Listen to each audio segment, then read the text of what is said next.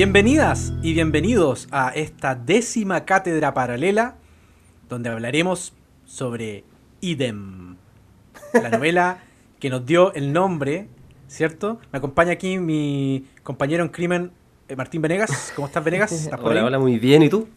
Bien, bien. Estoy, eh, como te decía, muy, muy emocionado de hablar de esta novela que fue la que nos unió en amistad. Ah, ¿te cacháis? es, la, novela que nos llevó a conocernos así.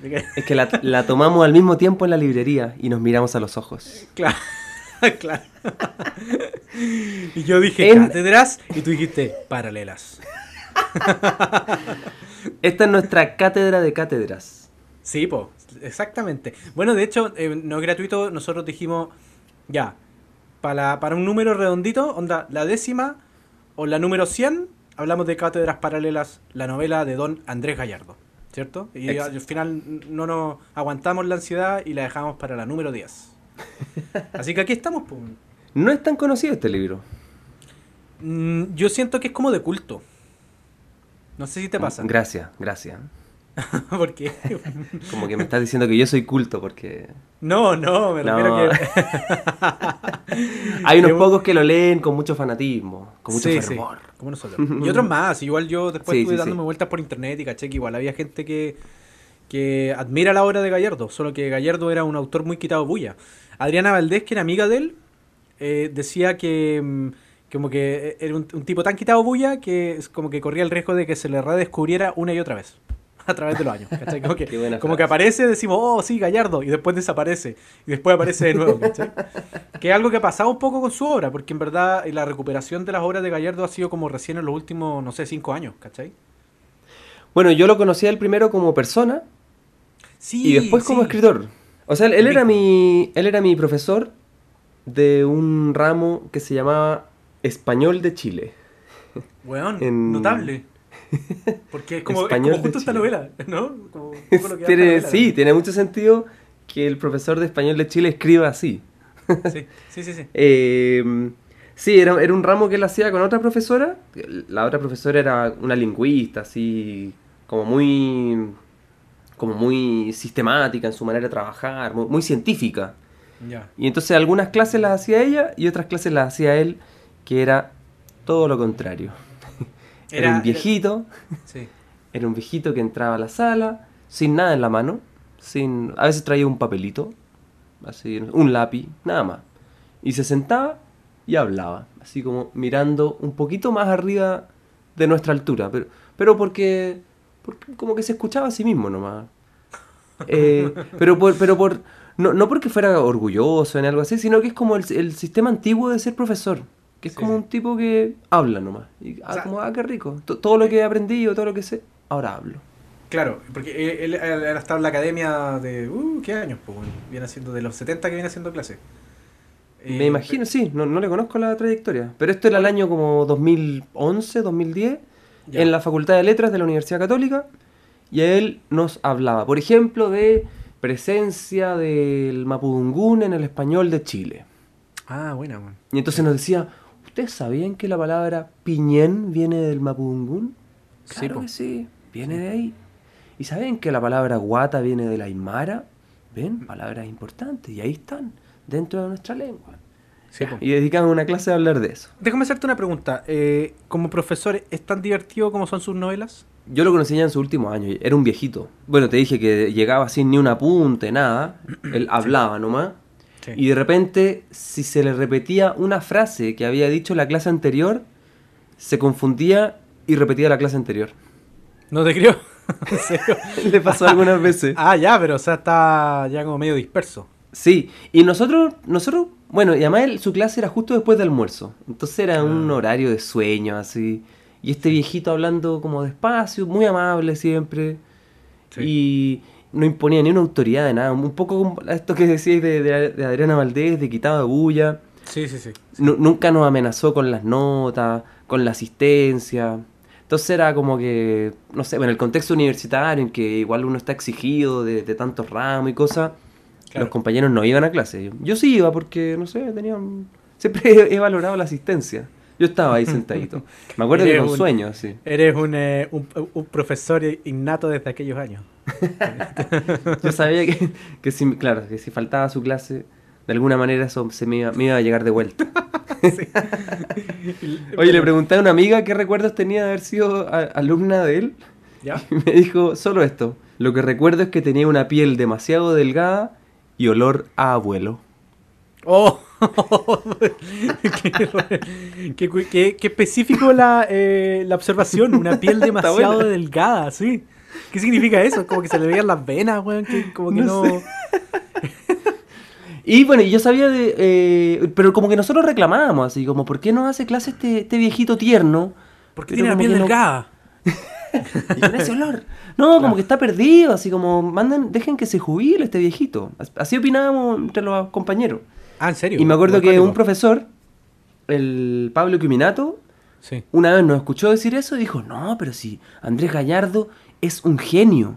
Ese tipo tiene unas novelas, unos mm. libros, no sé, uno que escribe como los textos de gente que se murió, pero una cosa fascinante, así, el tipo es maravilloso, unas novelas sobre el interior del pueblo de Chile, así. No, el mm. tipo es buenísimo. Y nosotros nos encogimos de hombre, no, de hombro. Y ya, ya, pues, será, parece que, parece que fue bueno en su tiempo. Y eso fue toda mi experiencia con él. Ah, y lo último es que con él Mira qué pena. El único profesor con el que yo me hice un autoplagio. ¿Por qué? ¿En qué, te, qué te refieres? Le entregué un, trabajo que había hecho para otro ramo. Lo, adapté muy poco, se lo entregué y me puso buena nota ya. Chao. Sí. ¿Y, te sentiste mal por eso? Me sentí un poco mal, sí. Pero era como ya, tenía poco tiempo ya, ni va a cacharte, profe. Igual tenía relación con lo que él nos estaba pidiendo, que también eran unas peticiones súper abiertas, como reflexiones sobre el lenguaje en Chile, una cuestión así como súper amplia. A mí igual me gustan esas cuestiones amplias. Sí, como que, sí. Como que sí, como que si te lo tomáis en serio da para mucho y si no te lo tomáis en serio te ponen buena nota. Claro, pero era como muy idealista en su manera. Yo también empecé siendo profesor así y quizá todavía tenga algo de eso. El que no trabaja para mi ramo se lo pierde nomás. Claro, claro. Y ojalá todos quieran.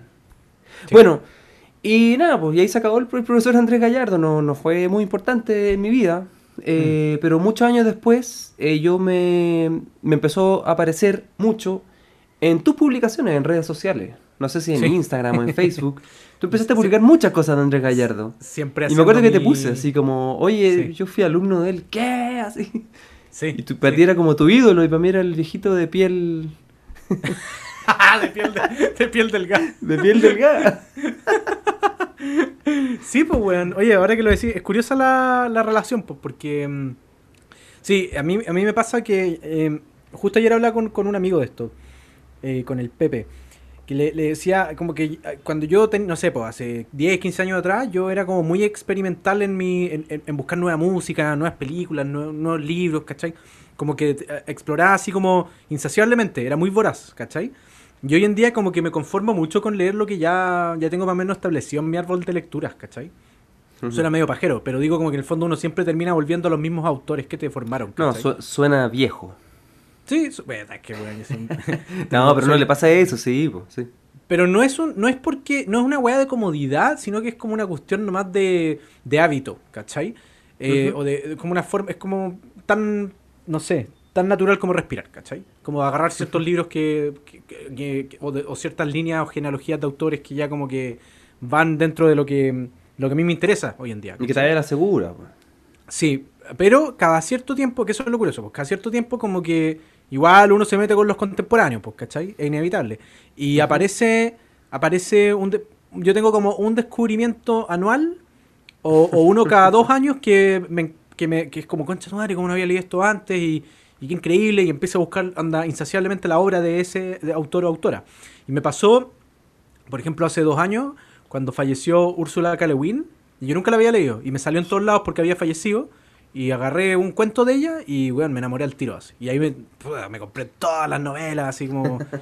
me, fui en esa bola. Ya. Y, el, año anterior a Úrsula K. me pasó con, eh, con Andrés Gallardo. ¿Cachai? Que fue eh, muy curiosa la forma en que llegué a él porque yo este, nunca lo había leído, no lo conocía verdad, y me tocó ser como jurado en un concurso de cuentos y, y poesía que había organizado un amigo, el, Camilo. Y parte del jurado había una escritora que yo encuentro, que yo la admiro mucho, que se llama Yosa Vidal. Y ella, ahí la conocí como en, en esa circunstancia. Y nos pusimos, después de, de, liberar y qué sé yo, en la premiación fuimos a tomar una cerveza y nos pusimos a hablar, ¿cachai? Y, yo le, y, ella me contó como, ¿qué estás escribiendo ahora? La, típica pregunta. Pues yo le dije, eh, mira, estoy escribiendo como unos, unos cuentos como tipo municipal, así como un poco del ambiente en el que me muevo hoy en día, ¿cachai? De los que contaste en el capítulo de The Office. Exactamente. Entonces le dije, pero son como medios como en tono cómico, justamente como The Office, como, como esa es la mirada, pero, pero bien chilenos, pues. Si al final las munis de provincias son casi. Hay como puntos de encuentro en casi todas, ¿cachai? Eh, y ella me dijo, mira, qué interesante. ¿Tú has leído a Andrés Gallardo? Y yo le dije, no, no leí a Andrés Gallardo. Eh, ¿Por qué? Puta, me dijo, él es como una eminencia en ese tipo de literatura municipal. Y yo le dije la dura, pero es como Mellao, como Marcelo Mellao. Y ella me dijo, no, no, no, no, es como, es como la antípoda de Marcelo Mellao, ¿cachai? Porque, como bien dice Adriana Valdés, donde Marcelo Mellao par odia a sus personajes, Gallardo par ama, ¿cachai? Porque el loco... la parodia y el paramar. Sí, o sea, porque en el, sentido de que, de que sus cuentos y novelas tienen que ver con el humor y la chilenidad, ¿no? y, de provincia. Son como narraciones pueblerinas, risueñas, ¿cachai? Que, juegan justamente con lo que decíamos antes, de como esas formas lingüísticas del habla nacional. Hmm. Y, sobre todo con los códigos absurdamente como solemnes de las instituciones, ¿cachai? Entonces, eh, donde Mellao es como más... Eh, de hecho, el mismo Gallardo lo decía en una entrevista, en el The Clinic. Eh, es como más energúmeno, es como más corrosivo, ¿cachai? él eh, aunque sabe que sus personajes son ridículos en esencia, los narra con mucho cariño. Hmm. ¿Cachai? Como con una ternura que incluso puede llegar a conmover. De, hecho, yo encuentro que, que Cátedras Paralelas es como su novela más cruel.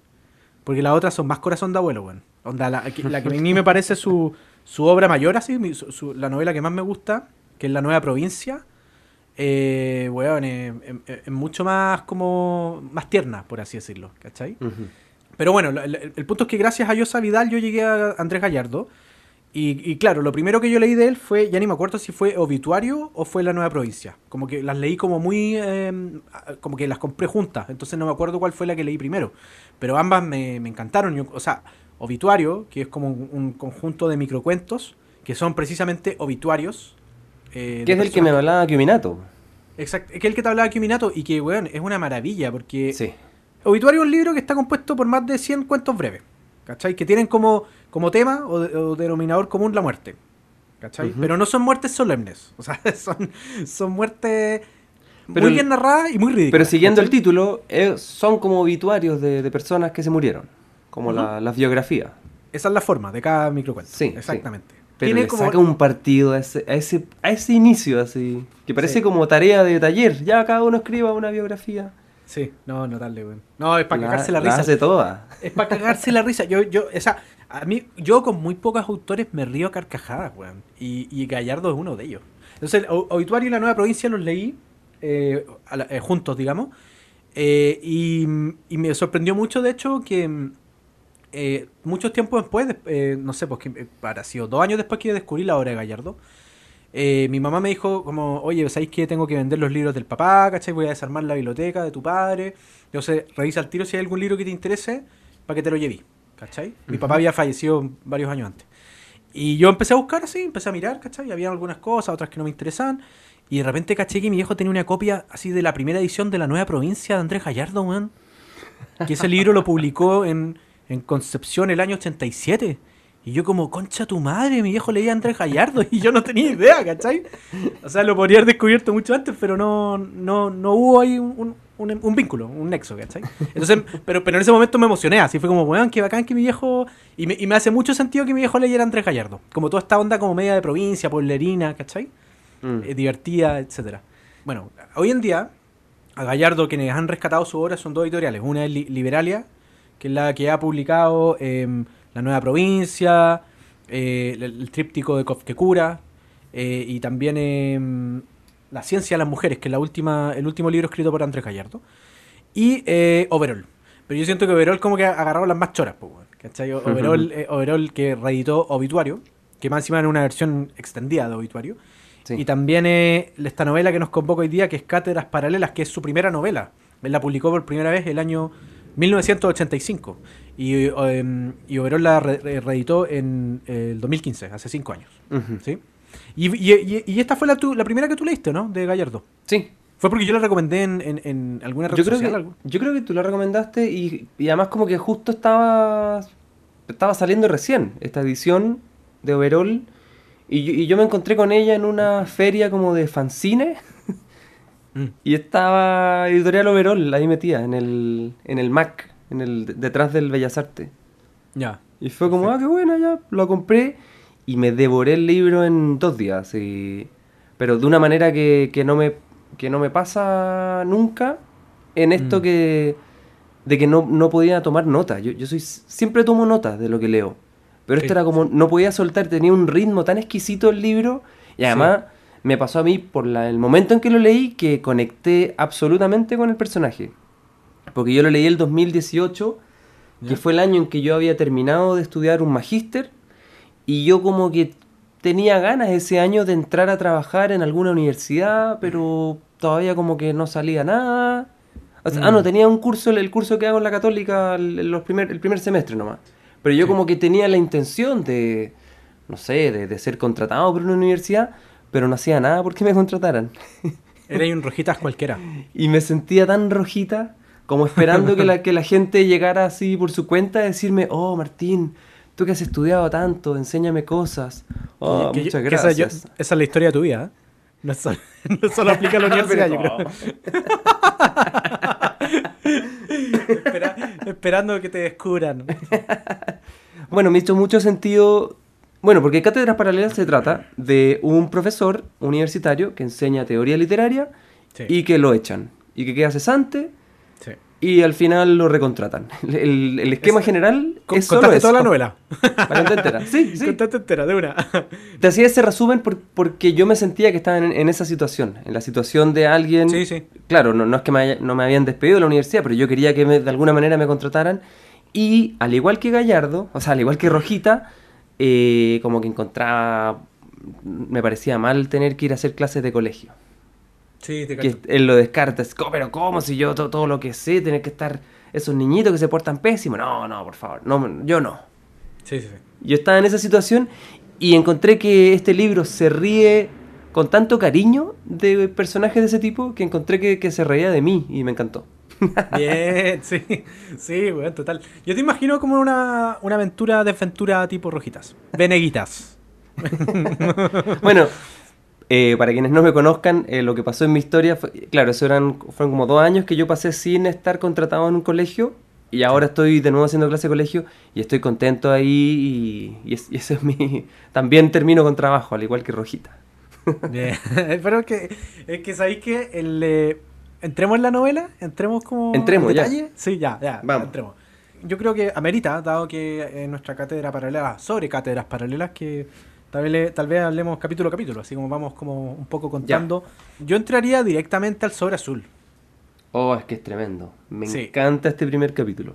Sí, ya, es que, es que, bueno, el primer capítulo de esta novela, yo creo que agarra de una forma, o produce una, hipnosis en el lector, eh, porque está narrado, weón, Mira, ¿cómo comparte esta novela? ¿no? Que parte con Rojita recibiendo un sobre azul, ¿no? Expresión Déjame leer la primera frase solamente. Me dan ganas de leer el capítulo entero, pero solo la primera frase. Lee la primera frase. Dice, el sobre se veía un sobre blanco común y corriente, pero estaba claro que se trataba de un sobre azul.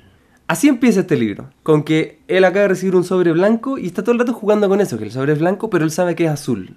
Y entonces uno tiene que saber que si es azul es una, un sobre donde viene el despido, una carta de despido. Exacto.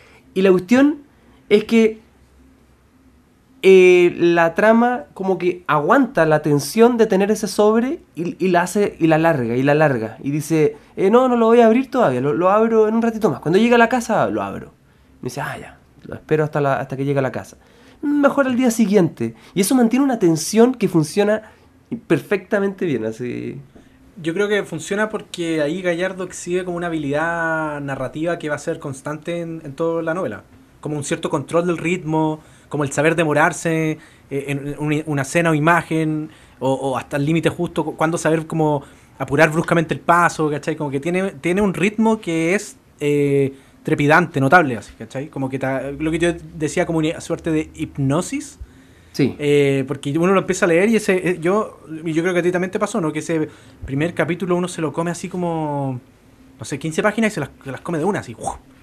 Y es como, que acaba de pasar? Así, ¿cachai? Como la, la weá genial, así. Estoy mirando ahora las primeras 7 páginas y media son un solo párrafo. No hay ni un punto aparte. Sí, sí. Bueno, es que eso algo también. Es que ocurren muchas cosas en la escritura de Gallardo. ¿No? Al principio está como el sobre azul y el peso que significa el sobre azul. Y Rojita haciéndole el quite al sobre azul durante todo el puto capítulo. ¿Cachai? como, todo, está todo el rato como correteándose y uno dice, ¿cuándo va a abrir el sobre este weón?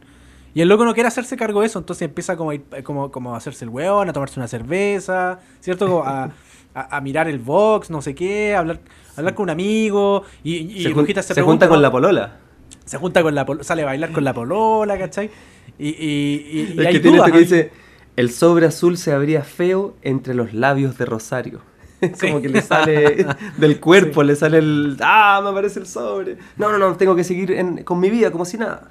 Sí, sí, como que el buen hace ese esfuerzo y, el, punto es que eh, tú lo dijiste ahí como las primeras siete páginas o siete páginas y media no hay ni un punto aparte. Ah, es como que en esas siete páginas abundan las frases largas como, como con una sucesión constante de comas, ¿o no? Sí, sí, sí. Entonces como que los puntos seguidos se van perdiendo y la prosa es como que... A mí me atrapa, o sea, es, lo que te atrapa al final, la prosa de Gallardo, mm. porque eso es lo que a mí me llama la atención, que el episodio del Sobre Azul, con que abre esta novela, es muy cómico, es, muy satírico, ¿cachai? Pero está muy bien escrito, weón. Si esa weón a mí me impresionó. Lo primero que dije, weón, que escribe bien este weón, así, que como muy impresionado. O sea, está la prosa exquisita de él, y además, esa tensión dramática de que como que está esta bomba a punto de explotar que se sobre. Sí. Y que como está esa tensión ahí, uno acepta que te muestren toda la vida cotidiana de él. Claro. Porque está esa tensión de fondo. Entonces tú podés decir, ah, voy a ir a ver a Rosario, eh, no sé, ver el boxeo, esas cosas que tú decís, no sé. el tipo le pasa un fin de semana entero y alcanza a ir a trabajar un día más y todavía no lee la carta de despido. Eso fue genial, güey. Que loco, como que dice, como que como ya mañana me voy a aparecer igual. Así me voy a hacer, no he visto el sobre, voy a aparecerme igual en la pega, aunque todos sepan. y le mira la cara a los compañeros, a ver, no, este no sabe, este tampoco sabe. sí. Hay una cosa notable también en el episodio del sobre azul que tiene que ver con eh, como narra Gallardo, que es que él pasa, él está narrando como en un estilo indirecto libre, ¿no? Es como un narrador en tercera, pero que se mete, se mete, entra y sale como un poco desde el punto, en el punto de vista de Rojitas, eh, y también entra y sale con mucha facilidad de circunstancias. Como que Gallardo no es de ese tipo de escritores como concretos, en el sentido que es como Rojitas tomó el vaso de cerveza y dio un sorbo. No, el weón como que pasa por encima con, como, con mucha gracia, ¿no? De las circunstancias. Entonces, todo esto que tú estás diciendo de, que sale con la polola a bailar, de que después habla con un amigo, se toma una cerveza, eh, qué sé yo, piensa si al otro día va o no la pega, al final va, como que fluye de una manera preciosa, man. Mm. Entonces, claro, entre medio hay diálogos, hay pensamiento y también hay descripción y está todo muy, muy... Eso requiere un talento muy grande. No sé, la mucho primera novela. Mucho oficio. Un tipo que, claro, que tiene que haber trabajado mucho para llegar a, para llegar a haber escrito esto. Sí. Ah, se le da mucha importancia, no, sé si dar el contexto, pero eh, se le da mucha importancia como el hecho de que fue publicada en dictadura, en plena dictadura estaba. Como que hay una. Porque que, creo que hay una idea ahí que es importante también, eh, que está en este primer capítulo, que es que eh, hay como una cosa media kafkiana de que nunca se sabe por qué lo echan al weón. Por lo menos de los primeros capítulos, ¿cachai? Al final sí se explica un poco. Pero al, principio no se sabe bien por qué lo han echado, ¿o no?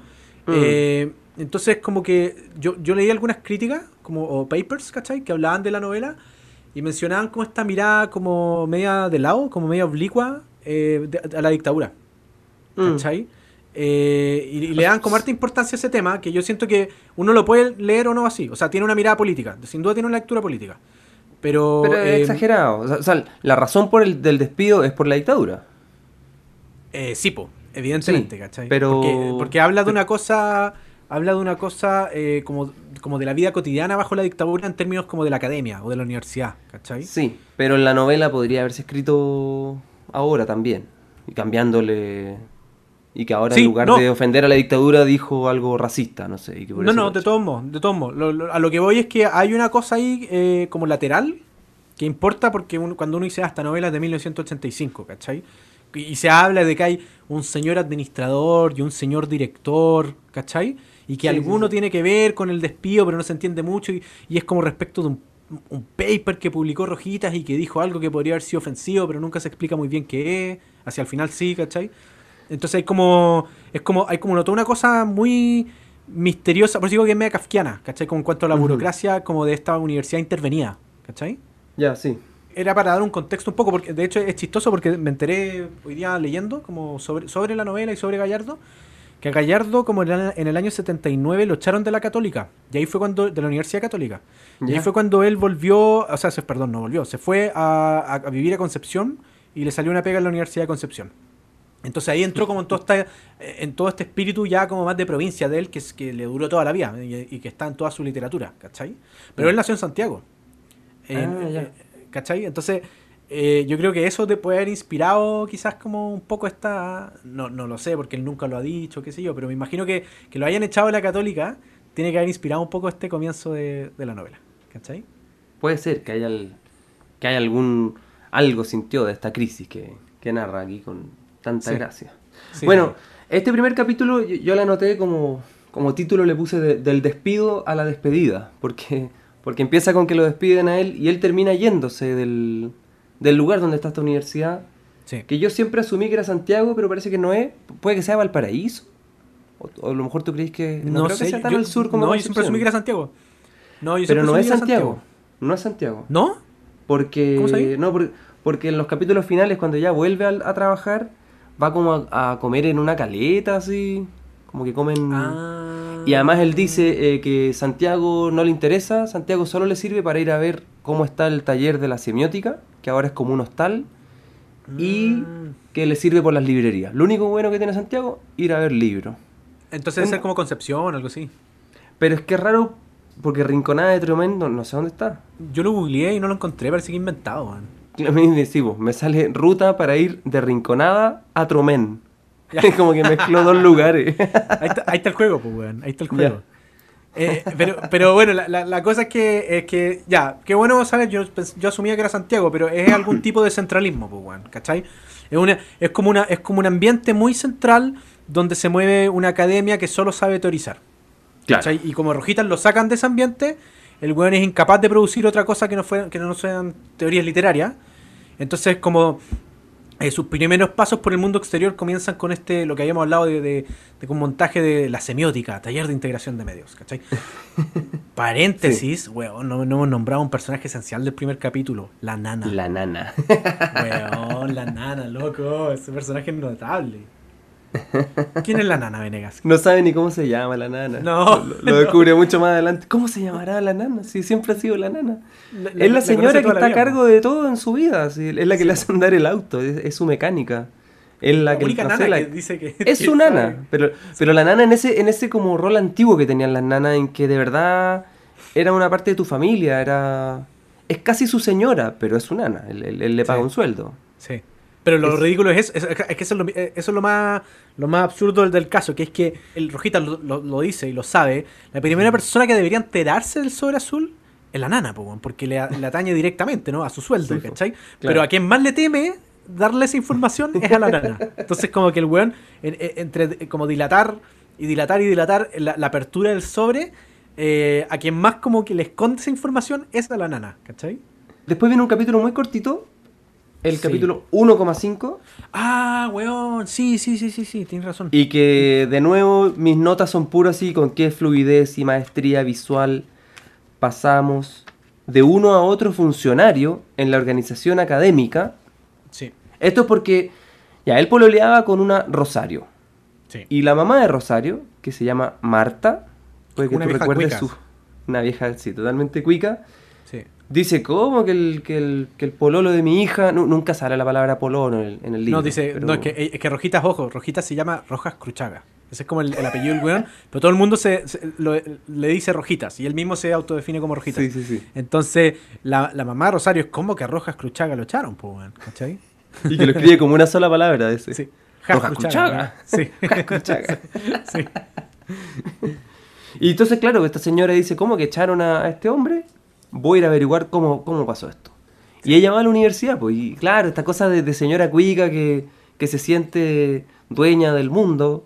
Y entonces, claro, ella va a esta organización y, y, claro, y de nuevo este también un capítulo es más corto, eh, pero también es un solo párrafo y uno ve cómo pasamos de un personaje a otro en la organización de la universidad. Sí. Entonces, esta cosa que, que, lo que yo decía, esta cosa kafkiana. sí, sí. Sí, sí, eso es. Este capítulo es Kafka total, así. Sí. Porque yo leí un paper súper bueno, súper bueno, eh, que está en internet, eh, sobre la intertextualidad de esta novela. ¿Cachai? En su relación con el criollismo, pero también con el habla nacional. ¿Cachai? Y, y, ahí había, ahí descubrí, porque yo me preguntaba, y de hecho yo me acuerdo que te lo pregunté por WhatsApp, ¿cuál es el significado de estos capítulos 1.5? Como estos capítulos que en vez de 1, 2, 3, hay un capítulo 1.5. Me llamaba mucho la atención, weón, mucho la atención.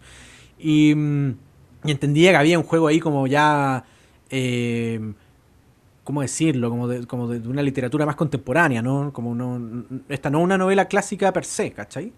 Eh, por este tipo de detalles, creo yo, ¿cachai? Porque eh, la explicación que yo manejo es muy aburrida. A ver, dime la tuya, yo tengo la, la mía. No, yo veo que empieza, de, empieza en 1 y termina en 7 y pasa por algunos decimales y para mí son notas. Como que estuviera, como que va a llegar al 7 el profesor. Pero encuentro, que, mm. que, encuentro que no se justifica en esta novela. ¿Tenía algo mejor que eso? Sí, es que yo tengo, yo tengo una explicación eh, del mismo Gallardo. ¿Cachai?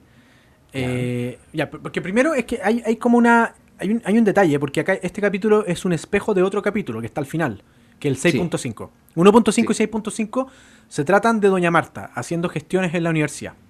Claro. ¿Cachai? Y parten de una suerte como de retórica de la murmuración, porque, porque, porque ambos capítulos parten con el. Dicen que la mamá de Rosario. Como que, ¿Quiénes dicen? No sé, pero dicen que la, como que hay alguien que, ha dicho estos rumores de que la mamá de Rosario fue a hablar a la universidad y bla, bla, bla. ¿Cachai? Entonces abandonan la perspectiva de Rojitas, el protagonista, para informar acerca de las gestiones de Doña Marta, ¿no? De, por qué el despido de, Rojitas y, después para conseguir su reincorporación, ¿no? Eh, en la 6.5. Y esta, esta eh, mujer que hizo este paper se llama Magdalena Vignot, Vignot no sé cómo se pronunciará, es como un apellido francés, se escribe Vigneaux. Eh, ella era compañera mía. No, ¿en serio? Entonces, eh, esta, mujer, dije, esta chica, esta... esta cabra. Esta cabra. No, pero... pero tuvo una compañera que se llamaba así, ¿no? Es un apellido raro. Bueno. bueno, debe ser, debe ser ella, ¿cachai? Porque, y puede haber sido alumna de Gallardo también. Sí, mira, ella en sus notas de ese paper dice que tuvo la oportunidad de hablar con Gallardo antes de que falleciera, ¿cachai? Y, y, él le, contó que la enumeración de esos, de esos capítulos se debía justamente a un intento eh, de mostrar como la fragmentariedad de los acontecimientos. ¿Cachai? Porque incluso hay un capítulo 6.9 después del 6.5. Sí, sí, sí. Que, intensifica como este rasgo de lo fragmentario eh, en, un sentido marginal. ¿Cachai? Mm. Dentro de la narración misma. Eh, Igual es raro, porque, porque la novela no, se siente nada fragmentaria. No, pero yo creo que tiene que ver como con la línea principal de lo que es Rojitas y las ramificaciones que salen de Doña Marta, ¿cachai? Ya, como, ya. Entonces, y, Gallardo incluso tenía una cuestión que no está, eh, que habría sido precioso que hubiera estado en esta reedición, pero no, la incorporaron, que es que él decía que em, el capítulo es, em, no sé si era el 6.5 creo, iba enmarcado eh, como, como si fuera el marco de un espejo, ¿cachai? Porque, porque su idea original era que se tratara de la imagen de un espejo, en la cual, un, eh, en la cual eh, como que eran dos capítulos espejeados, ¿no? Son paralelos, ¿cachai? Entonces, pero, pero, Gallardo dice que la imprenta de la publicación original era muy precaria y entonces nos salió el, el marco labrado del espejo. ¿Cachai? no se habría entendido igual. Y, y después él, él, él, estaba vivo cuando está, se reeditó, entonces yo creo que él dijo, de haber dicho, nada, no pongan el marco, ¿cachai? Es como eh, de haber sido un jueguito como de, de escritor joven nomás, de choreza, que, que en, el fondo da lo mismo, si la novela se sostiene por el lenguaje, ¿no? Por la prosa, ¿cachai? Por el tono, qué sé yo, ¿cachai? Eh, pero eso tiene que ver, pues es como una cosa de, de fragmentar el relato, es, más que nada eso, ¿cachai? Y, y, de, y de explicitar esa fragmentación. Mm. ese es el secreto, Venegas. Ahora. Mm, lo encuentro, lo, encuentro no, lo encuentro mejor que mi teoría, que tampoco me gusta tanto. Eso te iba a decir que tampoco está tan lejos de lo que tú decís, como que no. Pero lo que sí siento es que llama la atención. A mí yo lo, me acuerdo de haberlo leído y me llamó la atención. Dije, ¿por qué 1.5? Y tiene, el, y tiene el juego experimental, que igual está en este libro. Eh, de una manera súper amigable. No, a veces uno dice, ah, novela experimental, y uno se asusta. El tipo como que tomó herramientas que estaban en otros libros y, los supo usar bien. No, no es que esté inventando algo nuevo, lo cual me parece perfecto, ¿no? No tiene por qué andar inventando cosas nuevas. No, no, de acuerdo. Viene un capítulo maravilloso que es el de la semiótica, taller de integración de medios. Sí, yo, a, mí me, a mí me tincaba cuando lo leía, decía, este capítulo le va a encantar a Venegas.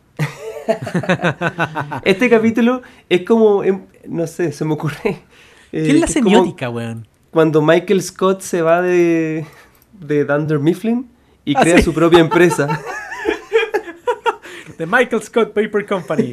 Y claro, semiótica, taller de integración de medios. Es que lo encuentro, a mí me conmueve mucho eso, porque si él era un profesor importante, un profesor respetado en la universidad, ¿por qué no va a poder seguir siéndolo fuera de la universidad?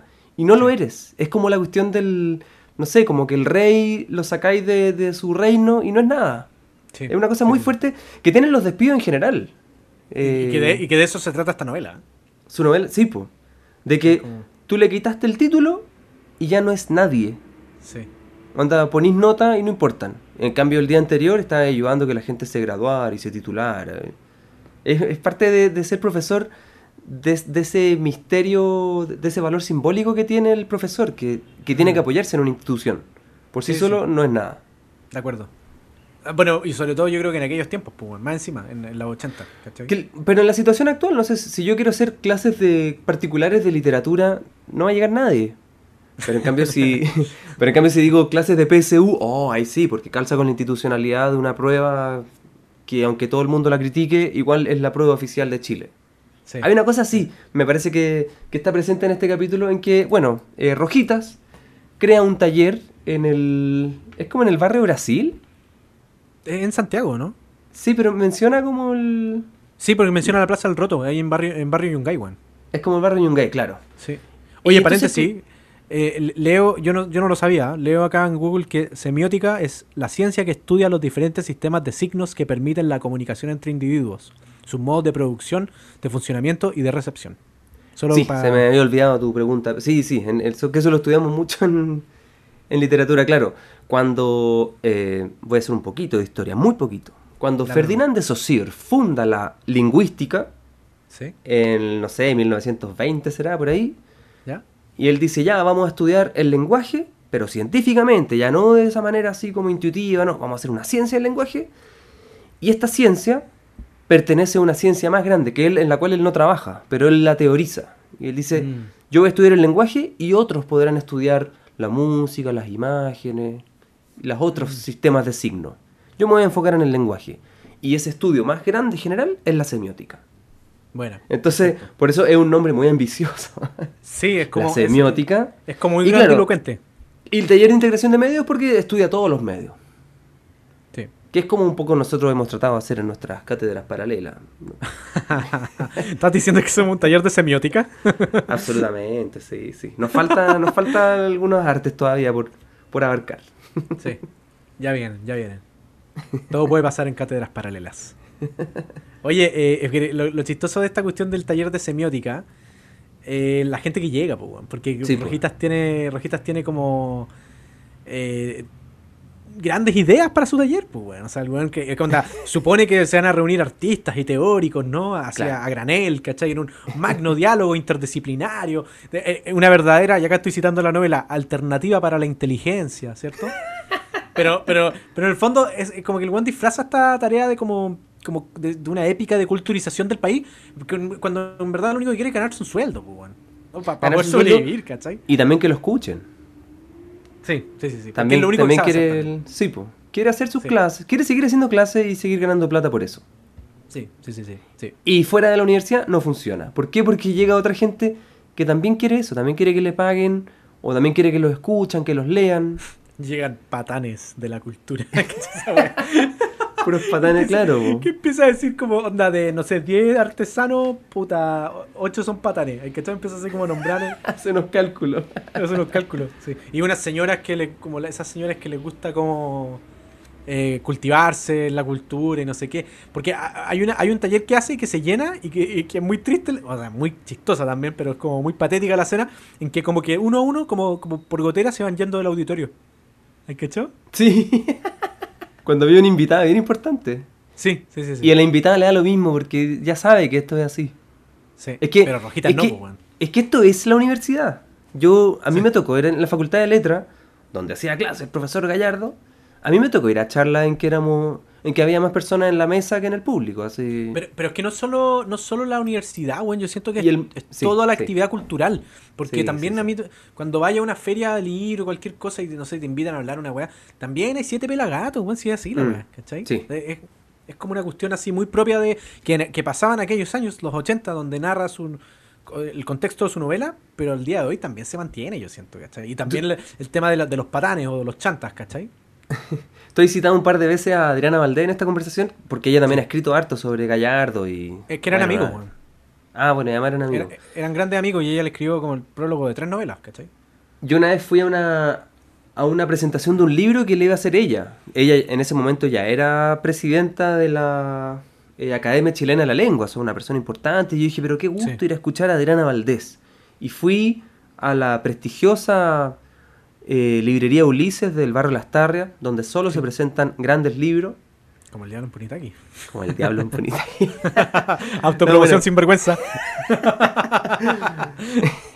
bueno, y la, fui a escuchar y llegamos dos personas. Eran, eran ah. tres en la mesa. Pusieron una mesa oh. y la idea era como cuando fue el lanzamiento de tu libro, no sé, que, que llegara harta gente. Oye, nos dijeron, oye, pero mejor acérquense y siéntense aquí en la misma mesa. Y era una mesa redonda. Y, yo, y yo quedé sentado en la mesa, éramos, no sé, llegamos a ser ocho personas, llegaron un poco más después. Éramos ocho incluyendo a los, a los tres que exponían.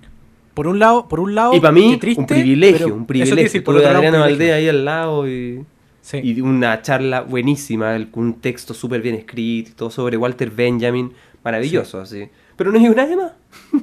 Cuático, weón. O sea, ni a los grandes, porque ella es de lo grande que hay en Chile, también les pasa, ¿no? No es solo por ser rojita, ¿no? no es que rojita fuera un penca porque le pasó esto. Así es la cultura en Chile. Exactamente, exactamente. que, es la weá que a mí me da mucha risa cuando eh, como que hay gente que se mete en el rollo de... Bueno, yo lo veo en el rollo de la escritura, ¿no? Eh, pero yo creo que, a grandes rasgos funciona para cualquier tipo de arte, que se meten en un cierto... Em, en, cualquier arte con anhelos como de, de grandeza o anhelos de ser, ¿no? Que, yo quiero ser escritor, ¿cachai? Más que, más que lo que me interesa es escribir, yo quiero ser escritor y se pegan con un muro, pues, porque no hay nada más patético y triste que ser escritor, pues, no te voy a contradecir. pero sí es cierto, o sea, es que, pasa esto, lo que, yo le decía también a, un amigo que en el fondo con un proyecto de él, ¿cachai? Como que un proyecto artístico que, que le puso mucho cariño, que la raja, ¿cachai? Eh, y después como a, la manera, a la hora de promoverlo y de qué sé yo, y de que llegara a otras personas, pucha, no le fue tan bien, ¿cachai? O no le ha ido mm. tan bien. Y, y, él como que se afunaba mucho y, me decía, puta, no entiendo por qué, por qué no me pescan, como que le he puesto tanto cariño a esta weá y no me pescan. Y yo le decía, es que, weón, es así, ¿cachai? Es así y lo que te tiene que importar es lo otro, lo que te tiene que importar es la parte creativa y lo extra artístico, tenéis que hacerle el quite, weón, ¿cachai? Porque si no te va a terminar doliendo siempre. ¿Cachai? Porque la weá es así. Bueno, y aquí todo el rato aparece eh, paciencia. Todo el rato, oye, pero ¿y por qué no llega nadie? Paciencia nomás. Tiene que estos diálogos divertidos. Los diálogos son geniales, Hay, uno que a mí me sacó carcajadas de una en el primer capítulo, que te lo mandé por WhatsApp, que es que cuando el weón empieza como a tratar de descubrir por qué Cresta lo despiden y no hay explicación, una, justamente un amigo le dice, bueno, exige una explicación. Y Rojita responde, no soy Condorito. Y weón, yo, me reí mucho con esa weá. Yo me reí mucho con esa weá porque dentro de todo hasta como tú decís, como este, este eh, fluir tan bello de la prosa y el ritmo y no sé qué, aparece un diálogo de ese tipo, como que los diálogos aparecen de esa forma, ¿no? Sí, como, como que vienen a, separar un poco los párrafos, a funcionar casi como puntos aparte. Y aparece ese tipo de intervenciones. ¿Cachai? Entonces es genial. Bueno, hay, hay, un diálogo dentro de este capítulo del, donde ve, pucha, que no funciona la, el taller de la semiótica. Hay un tiempo en que funciona un rato, pero después se acaba, no, dura casi nada el éxito. Y entonces dice, él está conversando con alguien, eh, ya no me acuerdo con quién, y le dice, eh, podrías buscarte un trabajo por las mañanas en vez de pasarte leyendo y mirando la plaza. Le, dicen a Rojita. Y le dice, ¿estudiar no te parece trabajo? y entonces este tipo le dice, claro que sí, claro que sí, el trabajo que a ti te gusta y, como los patanes que tanto criticas, te crees con derecho a que te paguen por hacer lo único que te gusta hacer. Yo encuentro que ahí está todo, así. Ahí está, efectivamente. Ahí, ahí, está, ahí estamos todos los que nos gustaría vivir de la cultura. Sí, pues bueno, es así, es así. Es que ahí donde entra ya el quiebre, a mí la parte que más me gusta es la de... es cuando Rojita se va al campo, bueno. esa es mi parte favorita. O sea, podría decir que lo que más me gusta en verdad es como el primer capítulo por como parte que es increíble. eh, pero si me meto en el corazón de la novela, a mí me gusta muchísimo cuando fracasa el taller de semiótica de Rojita y el weón decide, en un acto desesperado, irse a, una, parcela que tiene, que heredó, ¿no? Es una, una, herencia familiar. Y dice, ya, ¿sabéis qué? Me voy a dejar de weá, me voy a ir a cultivar la tierra. un weón que nunca ha hecho nada en su vida más que teorizar, ¿cachai? Oye, pero es que a mí ese 2018 en que te dije que me identifiqué tanto con este libro. Yo ese año, como que me pasaron también así como, como cosas así como, ya, filo nomás, chao con esto y, y no sé, voy a trabajar en un McDonald's. Bueno, es que, es que yo creo que pasa, sí, es una, a mí también me ha pasado como esas ganas de querer mandar toda la agua a la mierda y ya, y me voy a ir a cultivar manzana, weón. y que sí, fue una ridiculez. Sí, es una ridiculez, weón. y por eso, es lo chistoso, weón. Sí, pero, pero que es real, por, por eso es esta cosa que tú decís, de la, parodia, pero con amor, para amor. Tiene un, detallito antes que, que, es constante en la novela, que hay un trabajo muy bien cuidado de, cómo surgen las ideas, a veces de manera casual, de manera casual, cómo una idea lleva a otra idea. Eh, ¿En qué sentido? Me refiero a esto. En, el caso concreto aquí, es que sí, pues está diciendo que la semiótica, dice la semiótica se va a la cresta, eh, no funciona, no sé, ya. Entonces alguien le dice paciencia y él responde, mm. Rojita responde, paciencia a tu abuela. Y dice que por decir esa palabra, ah, como que le explota abuela, rinconada de Tromén, mi abuela, tiene un campo en rinconada de Tromén. y algo que, que, se mantiene después en la novela, que, el que va a aparecer de nuevo. que, una idea lleva a la otra. Es súper bien cuidado. Sí. Bueno, no, y en el caso, qué bueno que nombraste a la abuela, porque claro, lo que pasa con eh, Rinconada de Tromén es que hay una hay un vínculo como hay una añoranza del tiempo en que Rojitas veraneaba con la abuela. En la gloriosa rinconada de Tromén, pues, ¿cachai? Como que el loco recuerda con mucho idealismo esta, esta chacra, pues, Entonces, cuando llega al campo, se encuentra con una. Que, el campo está hecho mierda, así como que en el fondo, desde que la abuela falleció, nadie lo ha cuidado, a pesar de que ahí hay un trabajador, ¿no? Que, que era un trabajador de la abuela, que es este maravilloso personaje que es Don Venancio. Que yo siento que es como lo mejor de la novela, lo que me encanta Don Venancio. Sí. Cada talla suya me, ¿Me saca risa o, sonrisa por lo menos? Así. Sí, sí, sí, sí. y eh, que es como decir cada diálogo, porque cada cosa que dices es como una talla. De estas tallas muy de. Sí, me, da como, de campo, así que, que ni una talla es tan buena. Pero es como que ameniza, y está, pero está todo el rato amenizando, así. Y al Rojita eso lo hace enojar además, y eso, y eso ya lo vuelve más cómico. Es que el viejo es muy irónico, weón. Pero de una ironía eh, como, como testaruda, no sé cómo decirlo, como de viejo campo, ¿cachai? Sí. Eh, no es como irónico porque es un weón inteligente y, mordaz. Es irónico porque el weón en el fondo no, no pasa rojita, ¿cachai? Sí. Entonces. Eh, como que es, es, como su sabiduría. Sí. De, que es como una especie de, distancia respecto de su vida y por eso él vive tan tranquilo. Y que eso va a chocar con, con Rojita, que Rojita tiene, quiere como lograr cosas, sacar adelante el campo, exportar productos. Y este otro es como que vive la vida nomás al, mínimo, así, está tranquilo. Sí. le, sigue un poco la corriente, pero no, no le tire idea, porque no... Está tranquilo, don Venancio. No, Don Venancio está viviendo la, sí, pues la vida que, lleva. Mira, es que acá hay una weá, acá donde entra yo creo el gallardo profundo, weón. Eh, o sea, la, porque, porque, porque la, siempre mantiene el tono humorístico, ¿no? De como, como satírico, qué sé yo. Em, pero, pero cuando habla del campo, cuando habla de la provincia, Gallardo es como que habla, donde está el corazón de Gallardo, creo yo.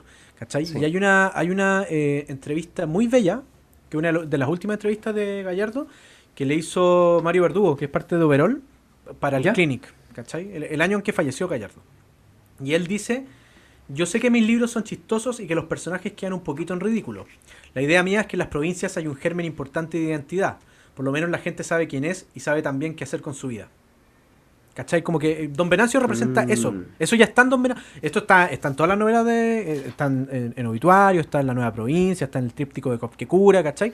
Pero, pero Don Venancio es como el primer acercamiento de Gallardo a esta idea que después está en toda su obra. ¿Cachai? De un weón que sabe perfectamente quién es y que no le van a venir a cambiar acá como porque Rojita llega con ideas así como, como esta frase de buscándole el lado a la chacra, ¿no? que, es como, como la trabajamos, cómo le podemos hacer sacar plata a esta weá, ¿cachao? Y me gusta porque de nuevo es teórico, po. el tipo se pasea y dice, mira, aquí podríamos tener unas gallinas y empieza a redactar como discursos publicitarios para sus gallinas. En lugar de averiguar precios de gallinas, no sé. Sí, weón. Después dice, no, aquí mejor turismo. Y empieza de nuevo a imaginarse, sí, porque tenemos las ciudades grandes por aquí cerca, claro, y la gente va a querer pero de nuevo, todo imaginario. Empieza a ser novela. Es, el, drama de Rojitas, pues, weón. Que, el weón representa como al intelectual incapaz de cambiar el mundo porque es incapaz de producir otra cosa que no son que no sean teorías literarias, ¿cachai? O teoría en general, ¿cachai? Entonces. A mí, me pareció que ahí, haciendo esto que, yo trato de hacer en nuestras cátedras paralelas, de conectar con la otra lectura, que ahí conecta más con Estrella Distante, mucho más que con el tema de la dictadura, es la idea del intelectual que no sabe eh, aportar a la realidad. Mientras Estrella Distante es un tipo que no sabe hacer nada contra la dictadura. Este es un tipo que no sabe hacer nada por, O sea, el otro es como en política, este es en economía. Un tipo un inútil en la economía. Y fíjate que yo leí, hace dentro de las investigaciones que hice con internet, leí a alguien que la, la hermanaba con, no con Estrella Distante, sino con eh, Nocturno de Chile, bueno. Ah, ya. Bueno, que también tiene una figura intelectual más al centro. exacto, ¿cachai? Como como, como dentro de esta idea que tuvimos estáis diciendo, ¿cachai? Como ahora la, aplicaste muy bien para Estrella Distante, encuentro, ¿cachai? Pero, pero sobre todo también por este tema de, mm, del teórico en dictadura, ¿cachai? Yo siempre me acuerdo de, ese libro, la idea de que este crítico literario ve que es el golpe, no sé, o, todavía no, era como la unidad popular, no sé. Y él dice, eh, perfecto, voy a aprovechar de leerme a todos los clásicos griegos. que un tipo así como que está en otra nomás. Sí, ah, ya. Perfecto, están pasando todas estas cosas políticas. Eh, ya, yo me leo a los griegos. El rojita es medio así. El tipo igual elige, bueno, es lo que le va a pasar cuando esté en el campo, que dice, ya, ¿qué hago aquí en el campo? El tipo trata de agacharse, se embarra los, zapatos, no sé. Pero al final termina proponiéndole a don Venancio hacerle clases de literatura. Sí, esa es genial, weón. Es que esa es genial, loco. Es que, es que, me encanta, me encanta, porque porque sí, pues la, la, la, teorización de Rojita es infinita en el campo, ¿no? Está todo el rato ahí como pelando el cable y no sé qué. Pero al final el weón, como no logra sacar nada, le empieza a hacer clases de literatura a don Venancio y le empieza a leer cuentos criollistas, weón. Me estáis weando. Oh, es que es genial. weón, me estáis weando. Es genial, es genial. Y don Venancio es como un Bartleby de la, de la agricultura, pues, weón. ¿Cachai? Esos diálogos como... ¿O no? Porque Rojita quiere que el buen trabaje, pues, güey. Y, el buen, y, Don Venancio, hay diálogos que son, no sé, pues, va a leer uno, por decirte algo, ¿no? Y Rojita dice, y no hay ni un puto árbol que crezca rápido por la cresta.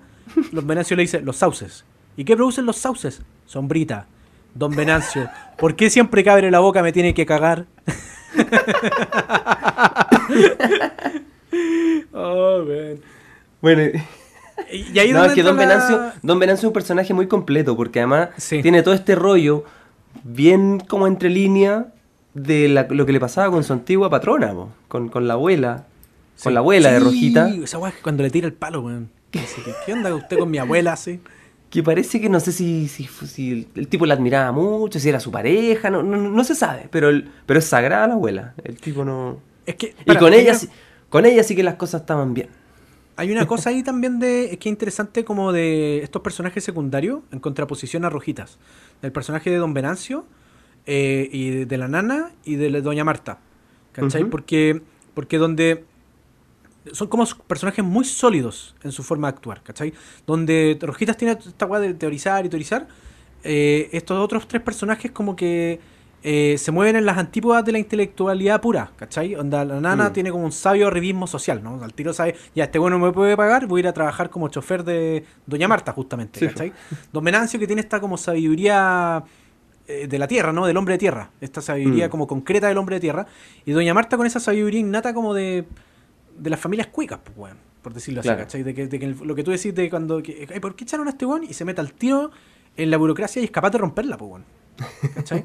Y, Porque ellos no teorizan, ellos saben. Y, triunfan a su manera, ¿cachai? Y por eso son como el contrapunto de esta figura de Rojita. Yo, yo igual anoté sobre Don Venancio que, claro, es como un campesino viuda, viudo de su antigua patrona, un trabajador eficiente si recibe las instrucciones adecuadas. y que Rojita no se la mm. sabe dar. Buen punto, muy buen punto. Que igual, o sea, como que un tipo que vive de, no sé, de hacendado, aunque esté solo, igual necesita un patrón y Rojita no está a la altura. No, no, da para patrón. No, no, da para patrón. Es que aparte que, bueno, lo, que le decíamos de los sauces, esos diálogos hay, sí, hay por montones de ese tipo que huele. palos van, palos vienen, pero de una forma así como muy sutil y inteligente, los diálogos. Yo lo encuentro sí, que es como un nihilista, pero, pero sin sufrir tampoco. Es porque como que no le pide nada a la vida nomás. Sí.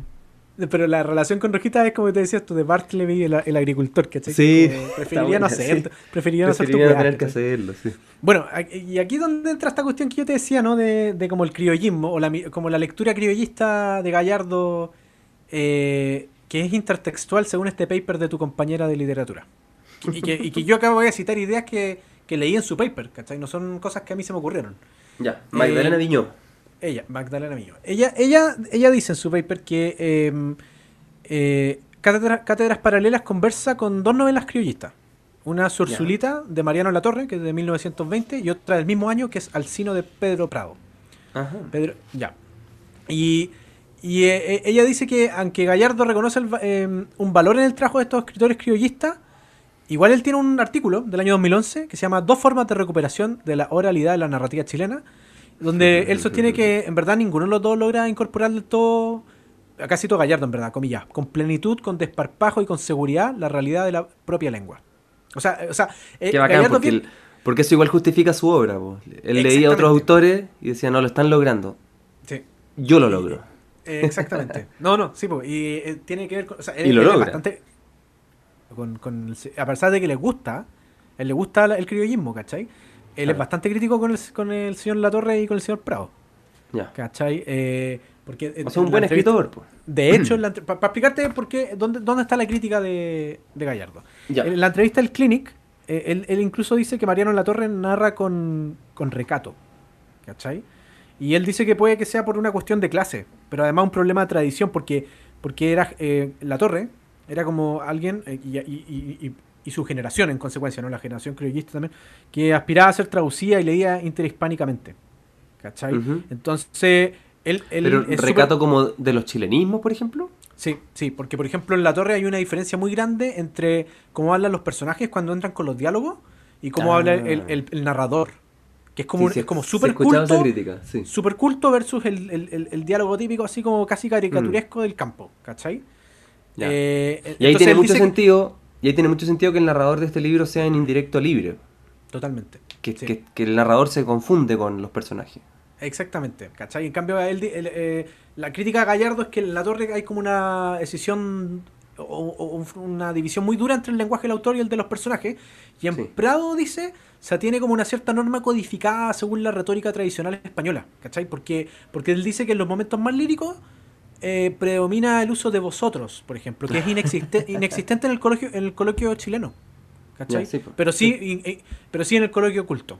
Entonces, eh, ahí también en, el, en la entrevista del Clinic, eh, Gallardo se mete con, con, Donoso, con Bolaño, ¿cachai? dice literalmente, perdónenme Donoso, Bolaño, y para qué decir Isabel Allende, pero son súper asépticos en ese sentido. ¿Cachai? Así, así nomás, weón. y él dice que el punto, el, punto, sería dejar que el español de Chile permee en el flujo de tu texto, de tu propio texto, y no solo en el de los personajes, ¿cachai? Eh, y él dice que modestamente él cree que eso es lo que hace o trata de hacer. ¿Cachai? Eh, y me gusta porque, porque es cierto, yo siento que se nota en cátedras paralelas eso. ¿Cachai? Sí. Eh, eh lo que tú decís como que justifica toda su obra. Ahora bien, él dice que quienes sí se han atrevido a incorporar el, español de Chile han sido los poetas. Y me hace mucho sentido. Y de hecho él dice que en general lee, mayoritariamente poesía. ¿Cachai? Entonces tú puedes tomar como, por ejemplo, eh, como esta forma de alcanzar eh, la lengua de, de, la tribu en la poesía lo que hizo, por ejemplo, Nicanor Parra. De incorporar el coloquio popular chileno al texto literario. y, elevarlo, en consecuencia. Y a veces hacer poemas que son solo eso. Y, que son buenos por eso. Yo siento, es lo que yo te decía, que yo te lo comenté en, un audio que te mandé, que yo sentía que mm, la forma de narrar de Gallardo estaba más cercano de repente como a la, poesía que a la narrativa, bueno, o sea, es súper narrativa. Pero, pero digo que esta cuestión como de... Mm, ¿Cómo decirlo, weón? como de listas. Esta cuestión que tiene como de, de que hay varios pasajes donde la prosa es como como que tiene la, consistencia de un poema, como en esa sucesión de estribillos, de numeraciones caóticas, ¿cachai? Como muy libre y desenvuelta. Eh, mm. yo creo que se convierte como, casi en una cosa más poética que, narrativa, a ratos, ¿cachai? Sí, sí, sobre, Todo en las partes, sobre todo en las partes de esta, de esta de este escenario del, de Rinconada de Tromen, weón empieza a hablar de rojitas por aquí, rojitas por allá, le busca, le busca al lado de la chacra, Rojita no era infeliz, Rojita se repartía el lomo, Don Venancio, no sé, caminaba, se tomaba, dejaba que su té se lara, Rojita sí era feliz, ¿cachó? Hay, hay unos párrafos así bien densos donde están llenos de imágenes y que no tienen eh, una correlación directa unas con otras, ¿cachai? Eh, entonces yo, yo siento que ahí donde como que se, como que aparece con mucha fuerza como esta cuestión del, de, de lo que decíamos a lo mejor es de perogrullo decirlo, pero la lingüística de Andrés Gallardo y la propuesta lingüística. ¿cachai? de mi profesor de español de Chile. Exactamente, Venega. O sea, y no gratuito, ahí me hizo mucho sentido que te dijera la cuestión porque es eh, la cuestión de, por ejemplo, la, aplicación de lo, del lenguaje, no sé, del mapuche en, el chileno. Oye, ¿sabes qué? Es que ese texto que te dije que me autoplagié, porque tomé un trabajo que había hecho de otro ramo, fue analizando el libro El inútil de la familia de, Edwards. Y lo que yo, es que, por, eso me fue bien. Porque a mí lo que me molestó, algo que me molestó en ese libro, es que él explicara tantas cosas que para los chilenos son obvias. Me molestó, como que le ponía unos paréntesis y decía como, bueno, esta palabra en Chile significa ah, me carga cuando hacen eso, weón, me carga, me carga. Y yo reclamé, y, y, lo que hacía mi artículo era, era como identificar cuál era el lector de esta novela. Y entonces era decir que el lector es español. Exactamente. Eh, que Edward no escribía para los chilenos, aunque una biografía de Joaquín Edward Bello, del gran cronista chileno. Joaquín Edward Bello, un grande, pues, pero. Bueno, sí, no, no, pero, digo. No, Jorge Edward más bueno no. Pero su libro era una biografía de este chileno, podría haberse dirigido a los chilenos. Claro. Y no. Y mi texto se trataba de eso, de eso era mi trabajo. Entonces, Está bueno el trabajo, pues bueno, tenés razón. Entonces conecta mucho con, claro, con esta crítica de que, oye, pero ¿por qué la torre tiene que estar hablando en, que habla del, no sé, de la gente del campo, tiene que hablar en, después en lenguaje neutro de la RAE. Que aspiraba a la, la, traducción a ser leído interhispánicamente. Claro. Por eso. Entonces ahora me doy cuenta de mi acierto.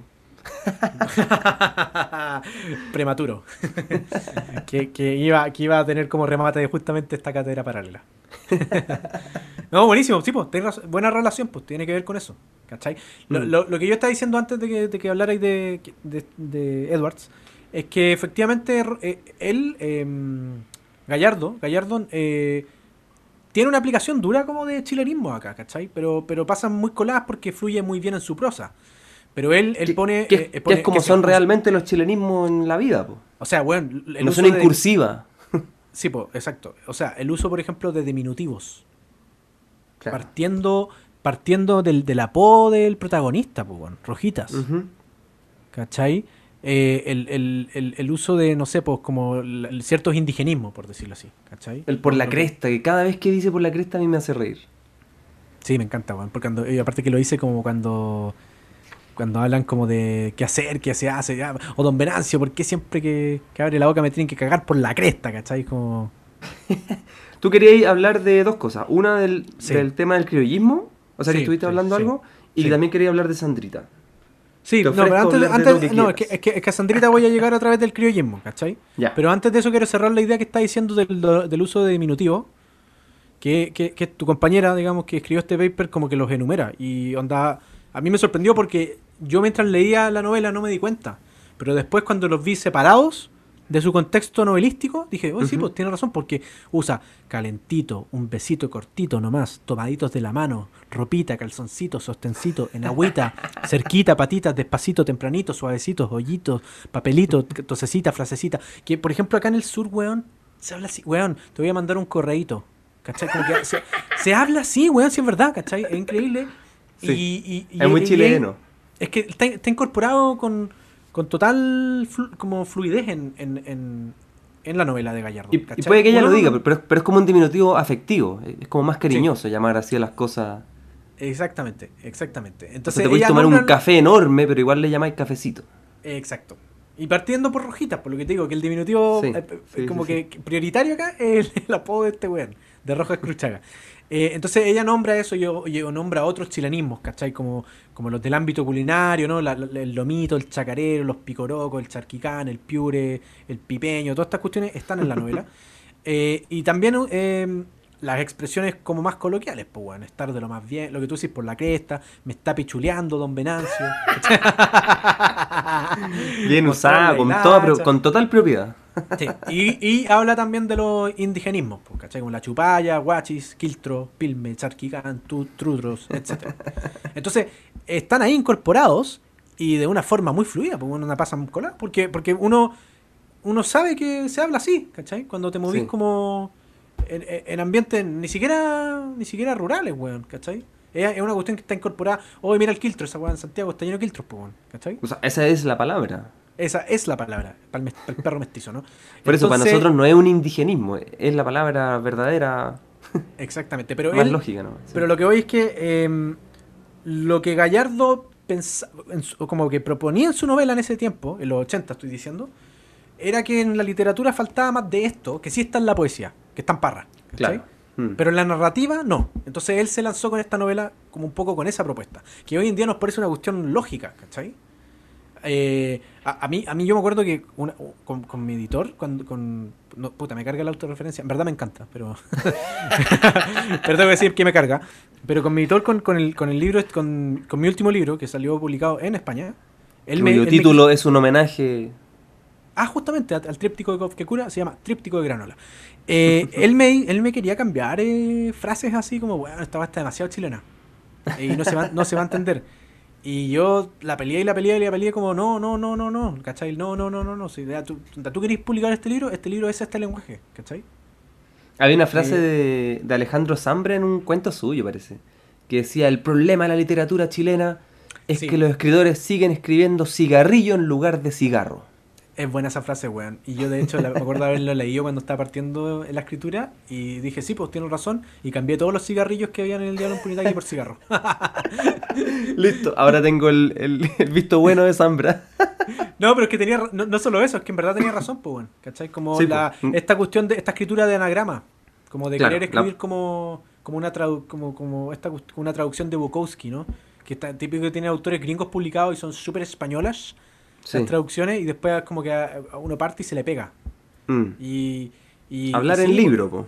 Es una degeneración esa weá del lenguaje, ¿cachai? Claro. Em, pero volvamos por el, por el camino correcto, que sería el criollismo, digo, en esta novela, la intertextualidad, ¿no? Para volver a la idea ya. Eh, que ya, eh, eh, em, el paper dice que conversa ¿no? con, La Torre y con Prado, ¿cierto? Pero con, con una crítica, porque en el fondo la forma de leer el criollismo de esta novela es completamente paródica. ¿No? ¿O no? o sea, de eso se trata, de eso se trata el juego, ¿cachai? Entonces... Em, Tú lo decís por la clase que le hace... Cuando él le lee cuentos criollistas a Don Venancio. No, y no solo la clase, es que también, por ejemplo, lo de Sandrita, él se, eh, eh ah, se refiere a ella como Sursulita, que es el nombre de la novela de La Torre. Ah, no caché, ya. Está Sandrita, ¿no? La, esta profesora de, provincias que, que Rojita deja en brasa, ¿cierto? Y él se refiere a ella como Sursulita, pero que es el nombre, insisto, de la novela de la torre, pero también se refiere a ella como fea como un loro. Entonces, ahí se muestra el tiro de la relación como abiertamente paródica de Gallardo con, la torre. ¿Cachai? Porque la Sursulita eh, de, su novela, ¿no? Hay un personaje que se llama Milla, que es una atractiva preceptorita, ¿cachai? Eh, es bonita, pues, bueno. En cambio, Sandrita es una desolada profesora cara del oro. ¿Cachai? Entonces, siempre eh, eh, el, juego como paloto, como no diría que es a medio camino burlesco, pero no, porque está esta cuestión del pero que a la vez realista, a la vez realista, que una profesora de bueno, de cualquier lado, pero de un, pueblo sea como feita como un loro, puede ser. Sí. No, pero lo chistoso es que es que Rojitas no desprecia el criollismo, todo lo contrario, él habla de que el criollismo es la más terza narrativa. Sí. ¿Cachai? Eh, entonces, para él, eh, ir a meterse a Rinconada de Tromen es, como ir a meterse en una novela criollista. Sí. ¿Cachai? Sí, pues sí, es una idea central de este libro, me parece. De, hecho, los recuerdos de, de Rojita son súper criollistas, como de, esta añoranza que tiene. Mm. es bonito todo eso de cuando él como que pelea con sus recuerdos en este pueblo. Él habla de un, intruso, que es como, como él mismo en el pasado, Ah, sí. Y como que él quiere apropiarse de esta realidad ahora viviéndola. Hay como una competencia con su memoria muy bien narrado, ¿sí? porque el tipo está recorriendo el pueblo nomás y cuando llega a un lugar es como, ah, pero esto yo lo tenía idealizado de antes y, como que hay una cuestión así, pero con esta delicadeza con que él le va metiendo frasecitas entre medio de, oraciones más largas. Entonces, y ahí está el intruso de nuevo. Sí, sí, sí. Que es una idea que está en, eh, que es su memoria y que tiene que ver con esta manera de, la ciudad de ver, de ver el campo. Que él, porque él tenía esta mirada turística, pues él iba en los veranos nomás y leía libros. Entonces el campo era pura belleza, puras promesas. Sí. Que no se van a cumplir. Oye, incluso, ¿sabes qué? Para cerrar con la torre, incluso a nivel de argumento hay similitudes entre Sursulita y Cátedras Paralelas. Porque en la novela de la torre, em, la muerte del padre del personaje principal es lo que motiva su traslado al campo. en Cátedras Paralelas es como el despido laboral, lo que inicia como este desplazamiento rojita. De la ciudad ah, a la provincia, ¿no? Eh, y a la chacra en Rincona de Tromen. Eh, pero ya para cerrar la idea un poco, en el, criollismo, bueno, aparte de todas estas cuestiones de, lenguaje que hemos dicho, eh, hay un cierto carácter épico que tiene que ver como, incluso yo, yo lo asocio, porque yo igual hubo una época en que leí harto criollismo, bueno, cuando andaba más metido como en el western duro. Lo dice el santiaguino que se fue a vivir a Puerto Varas. Puerto Varas es, Vitacura con lago, bueno. Ya, pero quería, pero quería irte a la, a la carretera austral originalmente. Sí, originalmente quería irme a la carretera austral, pero me pareció Demasiado muy rojita, muy rojita, muy rojita. muy rinconada de Tromen. Sí, en el fondo igual necesita un cierto contacto citadino. A pesar de que cada vez lo necesito menos, bueno, cada vez me quiero ir más a la mierda y ir a meterme a, una chacra a, encontrarle el lado. Pero, pero, pero bueno, mi punto es que eh, yo leía como, leí una cierta época como, onda, yo, eh, algunos cuentos de La Torre, novelas de Fernando Santibán, ¿cachai? Como buscándole el lado del western, ¿cachai? Como esta lucha entre el hombre y la naturaleza, que de cierta forma está en esta novela, ¿cachai? Eh, como, como esta cuestión de la lucha con el medio que es siempre hostil, ¿no? Y que le da, y que le da al hombre, o sea, un don Venancio, un cierto carácter como original, primitivo, eh, y, en, el caso del criollismo es épico, ¿cachai? Pero esta novela es totalmente antiépica, ¿cachai? Porque, porque no hay. Esa lucha no existe, o no, no hay como una heroicidad en, esa lucha, ¿cachai? Porque Rojita es un antihéroe. Entonces, eh, desde ahí ya, al fondo, eh, de todo lo que hemos dicho, y, y también en eso, como de la propuesta del criollismo versus la propuesta de la parte criollista de esta novela, hay ese juego como paródico cariñoso pero paródico, ¿no? Porque, mm. porque se nota que Gallardo fue lector de criollismo y le gusta, pero igual le pega sus combos, ¿cachai? Sí, pues me veo a, los Cervantes con las novelas de caballería. Exactamente. Bueno, y ahí entra, qué bueno que nombraste a Cervantes, porque Cervantes también es uno de los referentes de Andrés Gallardo, y de hecho eso se nota mucho más en, eh, la nueva provincia, bueno. Porque usa la estructura del Quijote, que cada, cada capítulo parte con esta cuestión del Quijote que es como que introduce dos elementos fundamentales para el desarrollo de esta historia, a saber, Coelemus y Gaspar Cifuentes Llanos. ¿Ese es el título? El título de un capítulo. Todos los capítulos tienen esos títulos. Que narra títulos largos como los del Quijote. Exactamente, sí. Como con esa solemnidad, ¿cachai? Ya, sí. Pero una solemnidad ridícula, pues, bueno. Sí. ridícula y cariñosa. ¿Cachai? Eh, eso, eso quería decir del criollismo. No sé. Bueno, lo que yo sí observé con, claro, la relación de este criollismo eh, que él enseña, que le enseña a don Venancio, es cómo choca con la realidad, porque a don Venancio no le interesa nada. Tiene un momento muy notable en que, bueno, está siempre como peleando entre ellos dos. Y entonces eh, Rojita le dice, don Vena, así habla la gente del campo. Ah, sí, cuando le está leyendo, pero eso es cuando le está leyendo el criquismo, pues, weón. Sí, pues por eso. Eh, anda, como lo leo ahora.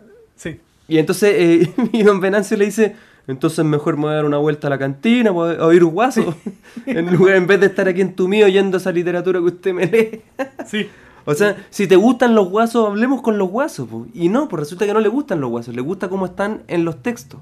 Porque Rojita es un teórico eh, que no le importa la realidad. Weón, es que esa parte es notable, weón, eh, porque porque eh, Rojita, claro, intenta leerle esos cuentos y Don Venancio se queda dormido. Como que le da lo mismo, pues, le da lo mismo. Tiene una parte muy buena también en que le dice, como que le lee un párrafo hermoso así, y sale aquí, por encima de las copas de los árboles, en estridente, chilladiza, fluctuaba el tren. Ya sale, es una cuestión muy como muy exagerada de la belleza del paisaje. Y don Venancio se está como quedando dormido. Y de repente le dice, como que se despierta, abre los ojos don Venancio y le dice, ¿sabe Rojita? Estaba pensando que sería lindo que se trajera un televisor a colores. ¡Sí! Oye, cómo se enoja. Y ahí, Rojita, y ahí Rojita se indigna, yo creo que por. Sí, le, tira, el libro en la cabeza. Le tira el libro. Sí, sí, y después, no, Don Venancio se asusta, creo. y Don Venancio se la saca diciendo, para mirar mejor esas cosas tan lindas. Que no deja que, que sigue siendo divertido, po. Si te gustan tanto esos paisajes, míralos. ¿Por qué, por qué, por qué me venía a leerlo?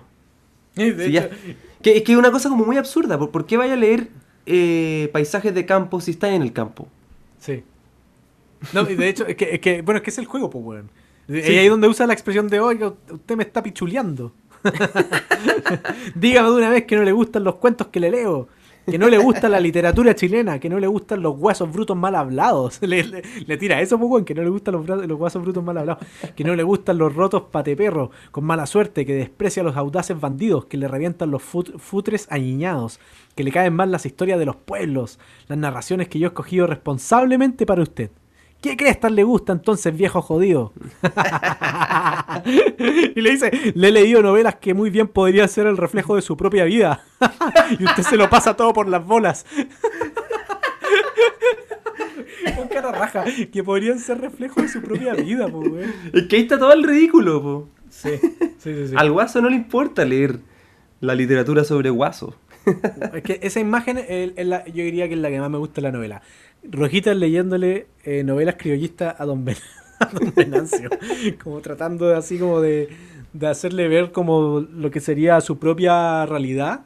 Y no, pues, weón, ¿cachai? estamos, seguimos en el juego de la eterna teorización de Rojitas, pues, weón, ¿cachai? Y, lo otro que me gusta, porque también a veces me pasa a mí en mis clases, es que él le lee, a veces le, le lee una historia, y este Don Venancio lo escucha y dice, ah, sí, pues. Bueno, pero si yo tengo un amigo que también le ha pasado, y, y eso no le gusta a Rojita. Que le empiecen a contar otra historia. él quiere, él quiere el análisis, él quiere el comentario. Y el otro, pero claro, porque, porque don Venancio está conversando como conversa la gente. En que si uno cuenta una cosa, el otro cuenta otra.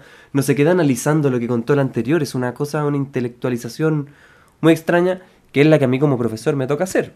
A mí me, me pasa en mis clases que, no sé, revisamos ya, esto es lo que escribió un compañero, vamos a leer el texto que escribió un compañero. ¿Alguien quiere comentar el texto del compañero? Y todos se van a hablar del tema y, dan, y dan sus opiniones y se alejan del texto. Y a mí mm. me toca volver porque ya, porque soy profesor. claro.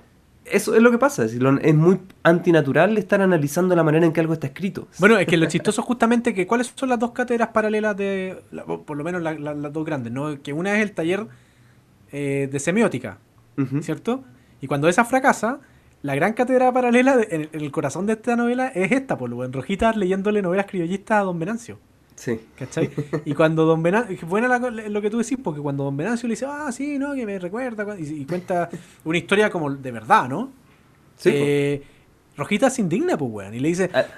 y me sale con sus historias picarescas para que sepa, son más aburridas y previsibles que cualquiera de los cuentos que yo le he leído.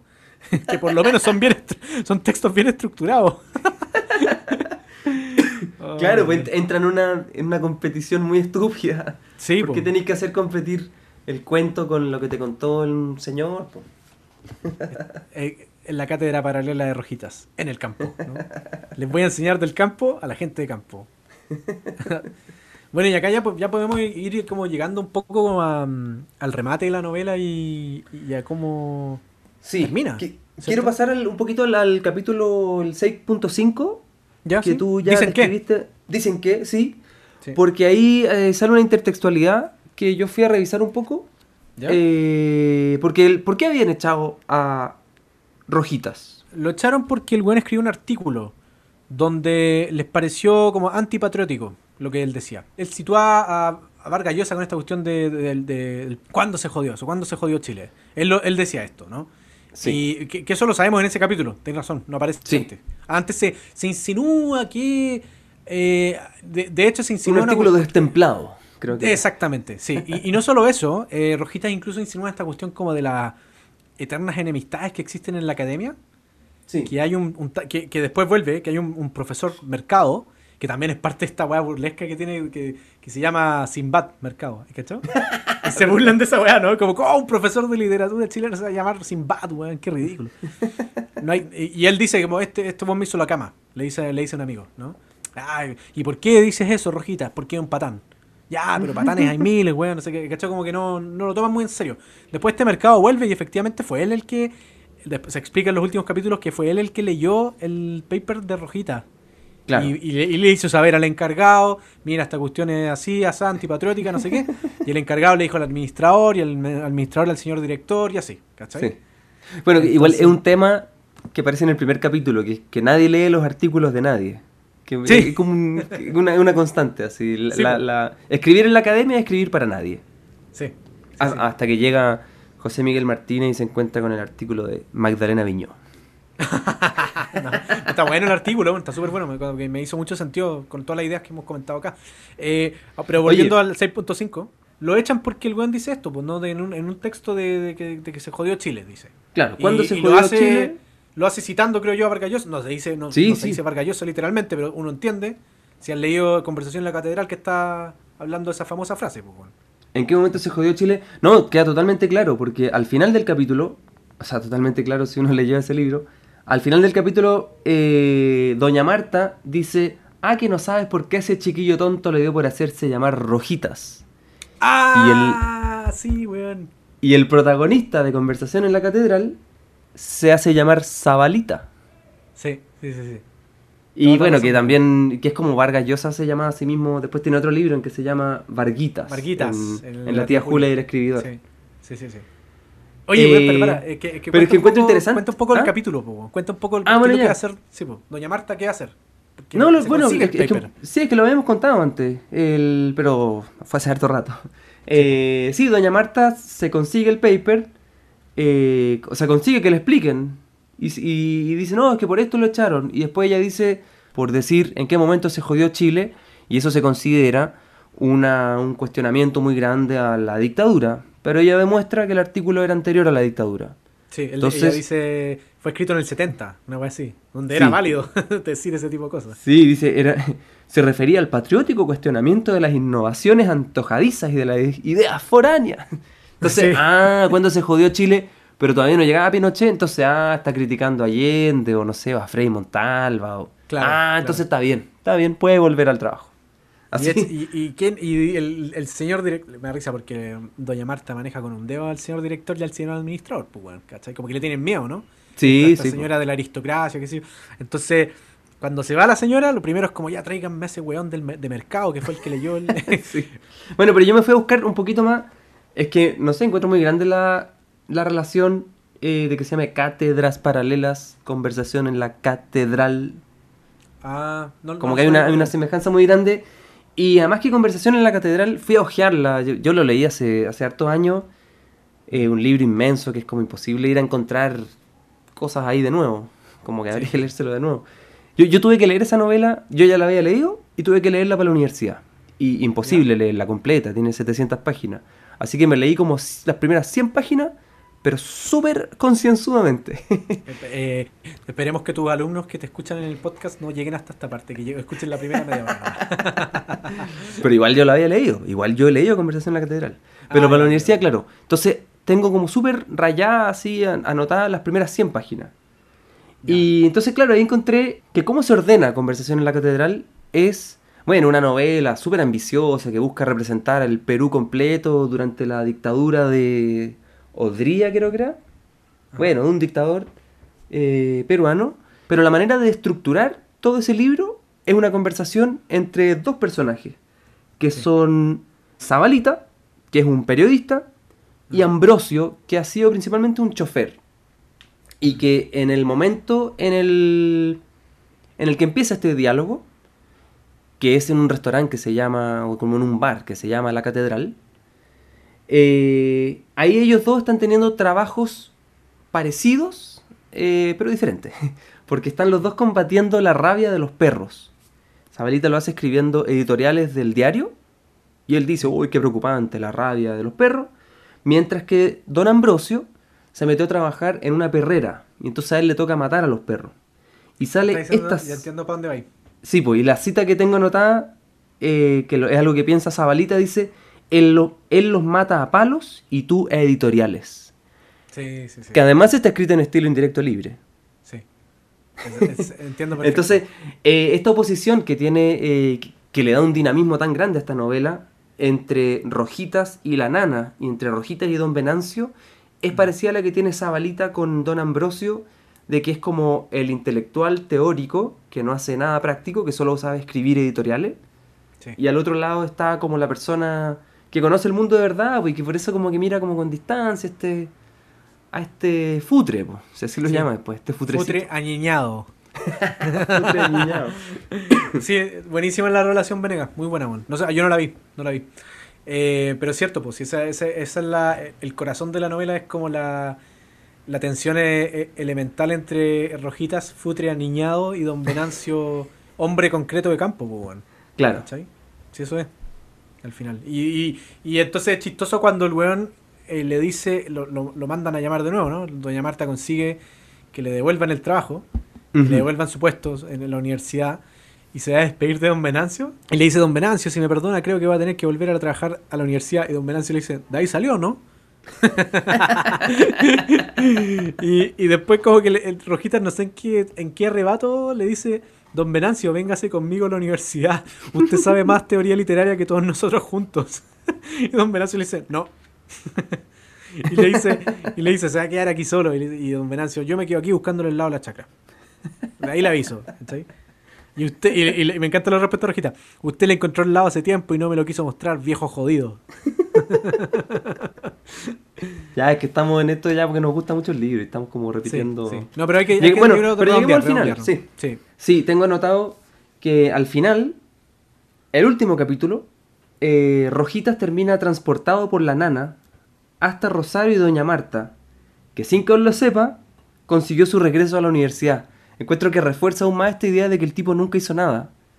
Estas mujeres le resolvieron la vida e incluso ni siquiera puede llegar caminando el solo donde Rosario, sino que la nana lo lleva en auto, así como la lleva de chofer. o sea, el tipo lo el tipo lo único que sabe hacer es hablar, pensar, leer.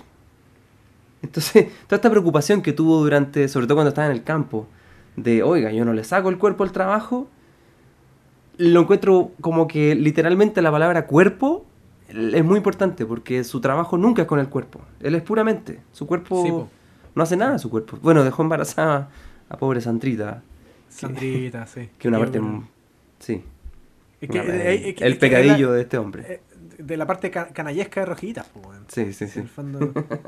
y, lo chistoso es que cuando vuelve a. Así termina la novela, ¿no? Que llega a la casa de Rosario con la mamá y las va a saludar.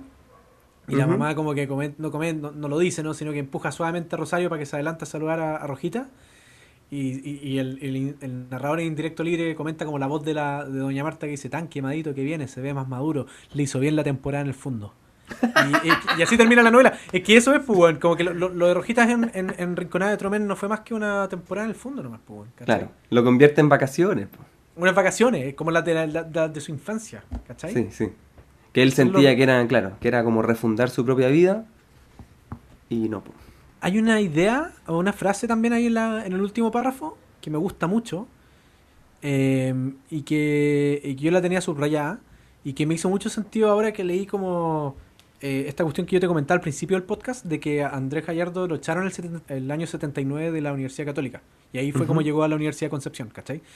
Hay una frase que dice, ¿por ¿por qué digo esto? Porque después él fue tu profesor eh, en, la Facultad de Literatura de la Universidad Católica. O sea, él eh, años después volvió, ¿cachai? Entonces hay una frase que dice, el que se va sin que lo echen, vuelve sin que lo llamen. Y no es por ponerse filosóficos, pero el que se va porque lo echan, vuelve porque lo llaman.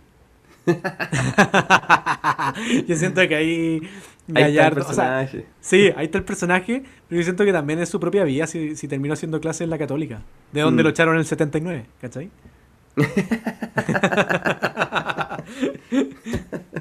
Eso, pues, bueno. Yo creo que para cerrar, podríamos comentar eh, por qué se llama Cátedras Paralelas nuestro podcast. Sí, weón, qué bueno. Te iba a decir lo mismo. Lo, pensé al mismo tiempo. Ah, en realidad es por eso. Porque empezamos diciendo que tomamos el libro al mismo tiempo en la librería. Sí. Y nos miramos a los ojos. Me, me, encantaría quedar con esa ficción. Me encantaría que esa fuera la versión oficial. Así nos conocimos. Cuenta tu versión y yo cuento la mía. No, no, no, es que yo, yo, me acuerdo que tú propusiste, que se llame Cátedras Paralelas. Pero yo ahora leyendo el libro lo encuentro que tiene un sentido muy profundo. Sí, pero, es que por eso, es que como que antes, eh, porque yo también lo siento, yo también lo siento así después de haberlo leído.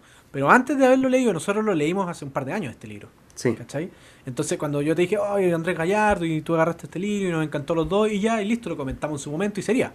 Pero cuando tratamos de encontrarle como el nombre al podcast, yo dije, creo, Mira, ojalá fuera como de repente una novela que nos haya gustado a los dos.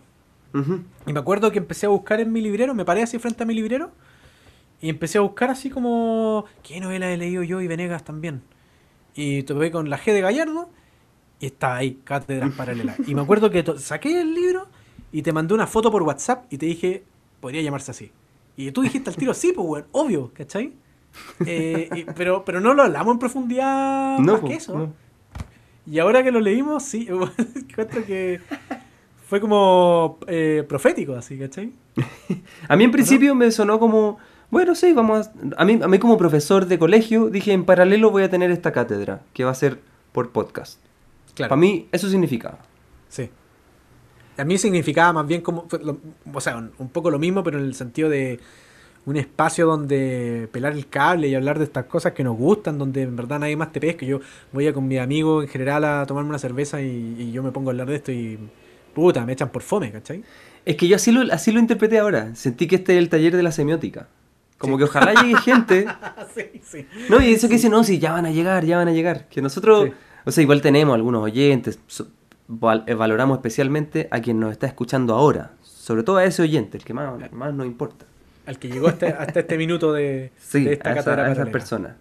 Pero igual siento que lo hacemos porque necesitamos hacerlo, ¿no? sea, así, como Rojita necesita mm. tener... ¿Cómo se va a quedar sin nada? Tiene que estar hablando con alguien de estas cosas que él, de estos conocimientos que él tiene, de estas cosas que lo apasionan. Tiene esa frase tan bonita en un momento en cuando cuenta de, él como profesor, que teorizaba sobre Pablo Neruda. Creo que tenía una tesis doctoral y dice, en realidad todos esos conceptos enredados que yo enseñaba solo buscaban una cosa, que era comunicar un entusiasmo. Sí, sí, sí. Y, yo encuentro que, o sea, si alguien, si alguien dijera eso de este podcast, o, de mí como profesor, onda, me transmite un entusiasmo, encuentro que eso es lograrlo todo, así. Mm. Estoy de acuerdo, estoy de acuerdo. De eso se trata al final esto, y, y, encuentro que ¿Sabéis qué me pasó también? Que habiendo leído esta cuestión, como esta novela de hoy, son 125 páginas, te la leí en dos días. Como que me sentí muy orgulloso de que hubiéramos tomado este nombre. Claro. Bueno, ojalá que Gallardo no, no se pierda, como esto que decía Adriana Valdés, ¿no? Que lo descubren, después desaparece y después lo volvemos a descubrir. Ojalá que ahora Gallardo, con estas reediciones y esta recuperación de su obra, haya llegado para quedarse.